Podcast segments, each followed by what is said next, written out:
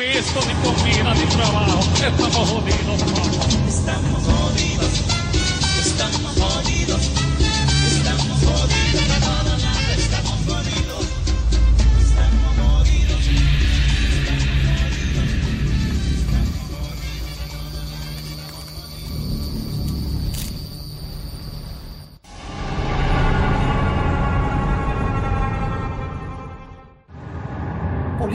En los eventos electorales se juegan, se juegan como unas piedecitas de dominó.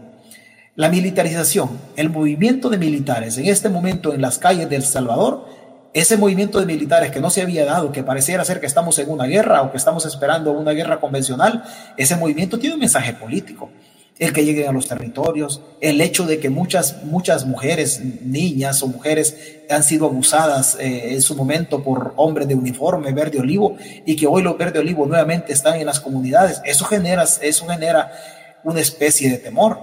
hay que ver cuál es el efecto que tiene la presencia de soldados eh, en las comunidades, si la gente sale a votar o no sale a votar. Lo prudente es que la gente salga a votar en masa, porque va a ser difícil para el gobierno tener que hacer fraude frente a una población que se haya volcado a las urnas.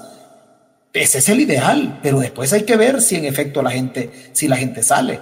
Y no solamente que la gente salga, después hay que cuidar el voto y los partidos, como decíamos antes, no sé si se tenga no sé si los partidos tengan la posibilidad de, sacar a sus, a sus cuadros, si tengan dinero para la logística, la comida, el pago, el agua y todo lo que se utiliza en los centros de votación. Ese pasa también por ahí el inconveniente. O sea, el gobierno tiene muchos, pero muchos escenarios en donde, donde, donde puede golpear a la oposición.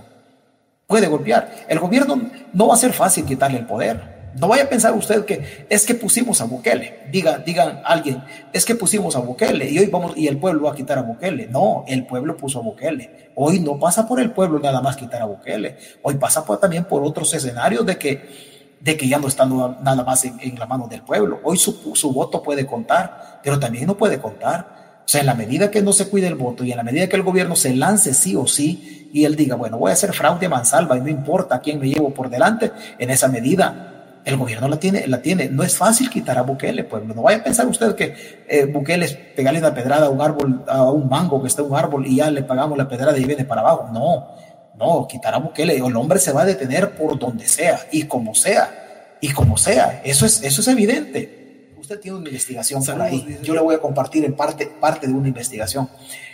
Tal vez mi comentario, tal vez lo trastoque a usted, lo que están haciendo en el banco hipotecario antes lo hicieron también.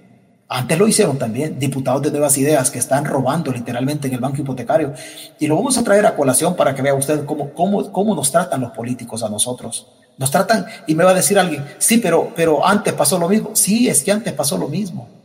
Es que antes pasó lo mismo. Es que no estamos aquí hablando porque antes, antes no, tuvimos, no tuvimos rateros. ¿Cómo no? pero también hoy tenemos rateros. Pero lo único que la conducta de los del pasado, esa conducta no autoriza absolutamente a nadie a que siga robando literalmente. Complicadísimo. Pero 4.9 millones de dólares en una sarta de funcionarios que se han repartido el dinero del banco hipotecario. Sí, ahí mismo donde huevió Saca, ahí mismo donde huevearon los gobiernos de arena ahí mismo donde huevearon los gobiernos del frente. Déjeme decirle con todo, con todo pesar, se lo digo, ahí mismo está robando el gobierno de Bukele, ahí mismo desgraciadamente. Hace a usted que me está escuchando, ¿cuánto le cuesta tramitar un crédito? Usted que me está escuchando, ¿cuánto le cuesta tramitar un crédito? Usted va con su, con su constancia de salario y usted gana mil dólares y va a tramitar un crédito de dos mil quinientos y usted sabe que le piden, le piden de todo y le piden un fiador. A usted si le piden un fiador por dos mil dólares o dos mil quinientos dólares, se lo dejan para cuatro años, se le dejan una cuota de 62 o 80 dólares para cuatro años. Usted está pagar, pagar y pagar con intereses, si lo hace en la caja de crédito, con intereses entre el 16 y el 23%. Y el 23% es complicadísimo para usted que me escucha la plata, pero usted ha vivido estos crucis de tramitar créditos. Pero los políticos en El Salvador no viven estos crucis. Basta y sobra que se hagan diputados. Basta y sobra que se hagan diputados. 27, 27 funcionarios, entre ellos diputados que dijeron de que hay una diputada como Alexia Arriba, dice que Anante vive con 4 mil dólares. Eso es una sinvergüenzada. Es una sinvergüenzada. Por eso, usted sabe que siempre hemos hecho campaña para llevar diputados honestos. Pueblo, lo que nos está pasando y lo que nos ha pasado en el, futuro, en el pasado, lo que nos ha pasado antes y lo que nos pasa en el presente, a nosotros ya no nos puede volver a pasar con los diputados del futuro. Ya no nos puede volver a pasar con los diputados del futuro. Aquí no va a venir alguien a decir en el futuro, o oh, es que, es que pues César Fuentes y Valerio Vander hicieron hicieron campaña por nosotros y ellos no, no, nos van a criticar. No, lo que están haciendo, lo que han hecho en el pasado los políticos, lo que está haciendo este gobierno en el presente, a nosotros ya no nos puede volver a pasar. En el futuro, en el futuro no vamos a estar haciendo lucha nosotros por este tipo de problemas. Tenemos que supervisar todos los días el actuar, el accionar la conducta de nuestros políticos. Esa es nuestra misión como ciudadanos, ser el filtro, eh, el filtro en donde tenga que pasar este en su conducta y estar pendiente del crecimiento económico, del crecimiento material de nuestros funcionarios. Y no podemos enojarnos porque criticamos al de izquierda, criticamos al de derecha. No podemos enojarnos en absoluto. Es nuestra obligación. Porque mire, hoy otra vez, lo que usted, usted ya lo leyó. Yo, sé, yo, yo le voy a colaborar a, que, a terminar de leerle lo que usted tiene por ahí lo que usted tiene por ahí. O sea, es una, es una barbaridad. Desde el 2019, 2019, cuando el pueblo, 2020, la pandemia, pueblo ponía los muertos, ellos robaban literalmente, robaban literalmente. Y le vuelvo a repetir, no es que estemos criticando a este gobierno en sí mismo, no, estamos criticando el presente, pero esto ya pasó, en el, ya pasó también en el pasado, no nos podemos molestar porque porque va a decir, oh, es que César ya se volteó. No es darse vuelta en esta cosa, hay que ser conscientes. El país ya no da para más. El país no aguanta otra, otra tanda de, diputados mañosos, ya no aguanta otra tanda. Los que lleguemos en el 2024, si primero Dios, este 4, 4 de febrero de este año, si primero Dios logramos meter una buena cantidad de diputados, hay que vigilarlos, aunque sean nuestros diputados. El país ya no aguanta con mañosos, pueblo, perdóneme, pero el país ya no aguanta con mañosos. Eso que le quede claro. No vaya a pensar usted, oh, pero es que César, ¿qué es lo que está diciendo? Que va a criticar a mi, a mi político. Yo sí se lo voy a criticar. Yo sí se lo voy a criticar. Eso es duro cuando usted presenta documentación o un proyectillo de inversión, un proyectito de inversión en una caja de crédito y le están pidiendo de todo. Eso es duro andar buscando unos fiadores que nadie quiere ser y estos tipos agarran el dinero a mansalva. Después, siete meses después de que Suecia Calleja llegó a ser diputada, le dieron un crédito de 99 mil dólares, sin dejar nada en garantía, nada en garantía. Así se la gastan, así se la gastan los diputados. Por eso dicen, no, mire, que nosotros no podemos perder ni un diputado.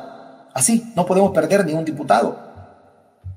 Sigamos con más diputados para que vea, para que vean los diputados los que los diputados que tanto les cuesta llegar ahí y que, y que trabajan en favor del pueblo, se va a dar cuenta usted, por aquí le voy a sacar una, una gallada de la señorita, de la señorita, eh, ¿qué le digo? De la señorita Alexia Rivas, sí, la señora que dice de que los maletines negros eran en la otra asamblea y hoy ya no hay maletines negros, sino que hoy todos se lo dan vía préstamos, así de, así de, de, sencillo.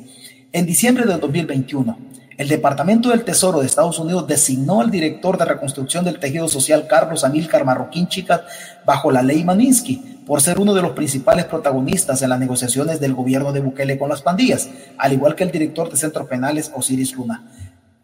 Cuatro meses antes de que Estados Unidos decidiera decidiera que Marroquín no puede hacer transacciones con entidades estadounidenses, el banco hipotecario le prestó 167 mil dólares, se los prestó a Slipton. Con ese dinero, uno de los funcionarios claves de Bukele pagó parte de los 195 mil dólares que usó para comprar un apartamento, dos parqueos y una bodega en el condominio Las Nubes. O sea, un pandillero, porque este es pandillero, un pandillero dándole 167 mil dólares, 167 mil, cuando él presentó su declaración patrimonial. Según su declaración patrimonial, Marroquín no tenía bienes inmuebles cuando comenzó a trabajar con la presidencia de Bukele en el 2019. Solo poseía activos por 47 mil dólares. ¿De dónde venían estos activos? 47 mil 121 dólares con 20 centavos. ¿De dónde venía este dinero de los 47 mil si el hombre nunca había trabajado, si había sido pandillero? Si él había sido pandillero. O sea, están combatiendo las pandillas por lo de la renta y el hombre tenía 47 mil dólares de la renta si él nunca ha trabajado. El primer trabajo que tiene o tenía o lo tuvo, perdón, eh, fue en la alcaldía de San Salvador. O sea, ¿de dónde venía tanto dinero? Y así el Broso Sanabria y, el, resto de, el resto de gente